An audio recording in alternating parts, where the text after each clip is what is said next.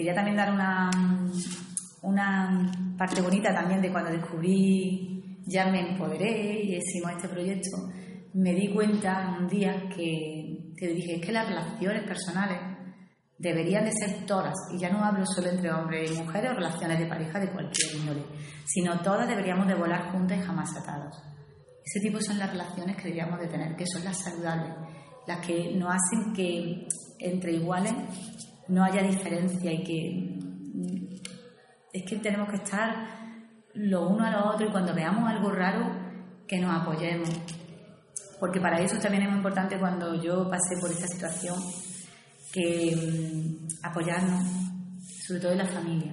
La familia no puede darnos de lado. A veces me he encontrado con situaciones, yo gracias a Dios, ¿no? Con mi familia en minuto cero estuvo conmigo, me acompañaron mi hermano juzgado, amistades que fueron también, eh, a testificar compañeros de trabajo, pero he visto casos de personas que la familia pues mm, soluciona como pueda, porque es verdad que tenemos el problema, y esto va para las mujeres que lo están viviendo, tenemos el problema de que como tenemos baja autoestima, volvemos, estamos, volvemos, estamos en esa espiral que dije antes, que no sabemos cómo salir, ni dónde, ni cuándo hacerlo, porque esa baja autoestima es que no, no te permite, y como encima este tipo de personas, los agresores en este sentido, pues saben manipular muy bien las situaciones, tú no sabes salir porque viene la luna de miel. Y la luna de miel es como yo digo, regalos que salen a un precio muy alto y tenemos que ser conscientes de ello. Por eso para eso se lo dirijo, eh, este, este comunicado se lo digo sobre todo a la familia, por favor. Por mucho que os canséis de ver que volvemos, que, que volvemos, que salimos, que entramos, por favor, que estéis ahí que nos acompañáis, que nos sintamos arropadas. También le pido, por favor, a las amistades que siempre nos crean, que nunca nos pongan en duda. Nunca. Mm, que lo piensen, pero que no lo digan. Y sobre todo, si lo piensen, que no pongan cara. Luego también a los compañeros de trabajo, que si ven la estadística que resulta que un 0,001% que se ha demostrado de denuncia falsa, ¿vale? Pero es que resulta que tenemos 972 mujeres fallecidas y 44 niños huérfanos desde el año 2003 para acá, aproximadamente la estadística. Encima que mm, si no vamos a quedar en el, 0,01%, vamos a mirar lo que realmente nos importa, porque todos vamos a tener sobrinas, todos vamos a tener nietos y nietas y todos vamos a tener hijos. No vamos a querer ver ni a nuestro nieto en la cárcel ni a nuestra nieta en el cementerio. Por eso, por favor, es muy importante que tengamos en cuenta eso a las administraciones. Estoy muy contenta con lo que están haciendo. Yo, de hecho, estoy súper agradecida, pero aún así, como estoy en el proyecto Metida Todo Nace Contigo, veo todavía que hay muchas carencias. Todavía hay la policía local, todavía tiene que hacer la nacional algunos cursos de sensibilización. Hay unos profesionales extraordinarios, extraordinarios. Yo siempre le digo a estas mujeres que vienen que no se queden con el que ha cometido el error, porque esto es como cuando vas en sanidad y alguien comete un error, es que hay mil profesionales que lo hacen bien y por uno no te quedes con uno. Pero sí le pido, por favor, a los organismos públicos formación, sensibilización, concienciación. Que por favor el presupuesto, que no recorten, que estamos hablando de un tema muy delicado, que estamos matando a mujeres, que las sentencias algunas veces son vergonzosas, como en el caso de la manada, que luego les sirve a los menores para dar ejemplos que no debemos de dar que no se puede tratar así una ley, que si se tienen que modificar las leyes, que se modifiquen, porque a veces parece que no somos ni coherentes con la legislación vigente.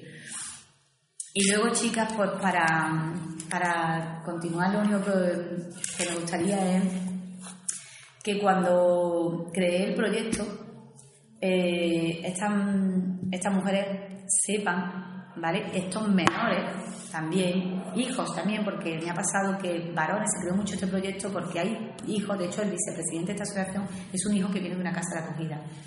Eh, y este niño eh, me decía, que hoy en día me llama Tita, porque no tenía referentes familiares, me decía, mm, ¿por qué Tita tú si tienes derecho a lo que es la psicólogo gratuito el Instituto de la Mujer y yo no tengo como hombre, siendo una persona adolescente, derecho a la psicología.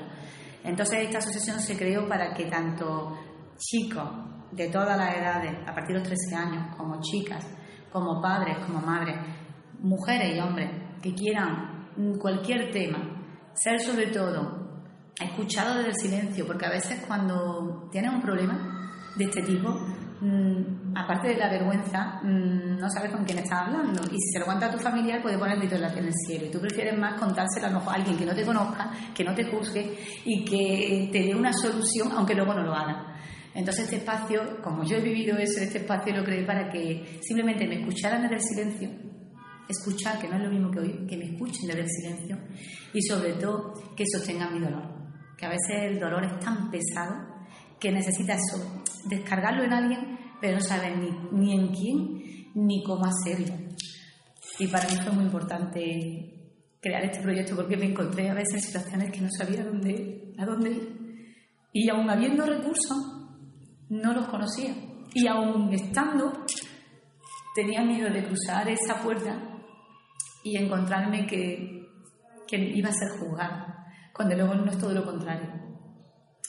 Luego mm, también he creado lo que es el recurso humano, que, que son esas personas que, que, están viviendo realidades. En la asociación estamos mm, buscando y tenemos ya un gran equipo de personas que saben de lo que estamos hablando porque lo han vivido en sus propias carnes. Luego también el libro es un recurso material que es solidario para poder apoyar, para que no sea la, le echemos siempre la responsabilidad al dinero, a los recursos económicos, la falta, sino para que haya un recurso material tanto en, los colegios, en la biblioteca, como en la sociedad, para que por medio de esa historia real de superación que he tenido mía desde la infancia hasta actualmente, pues que se puedan apoyar en algo real, tangible y que, como yo digo, que si yo he podido, tú también puedes. Todos podemos lograr salir de esto. Luego ya para finalizar ya con una nota muy positiva, es que cuando ya te recuperas, ese renacer, ese despertar, ese darte cuenta, pues empiezas como a cuidarte, respetarte, quererte, tratarte bien. Las relaciones que se te acercan no tienen nada que ver con lo anterior porque tú has cambiado, porque el cambio está en ti. Y, y de verdad, mm, tener mucho cuidado con... Yo era mucho de amor romántico, el amor para toda la vida, el amor incondicional.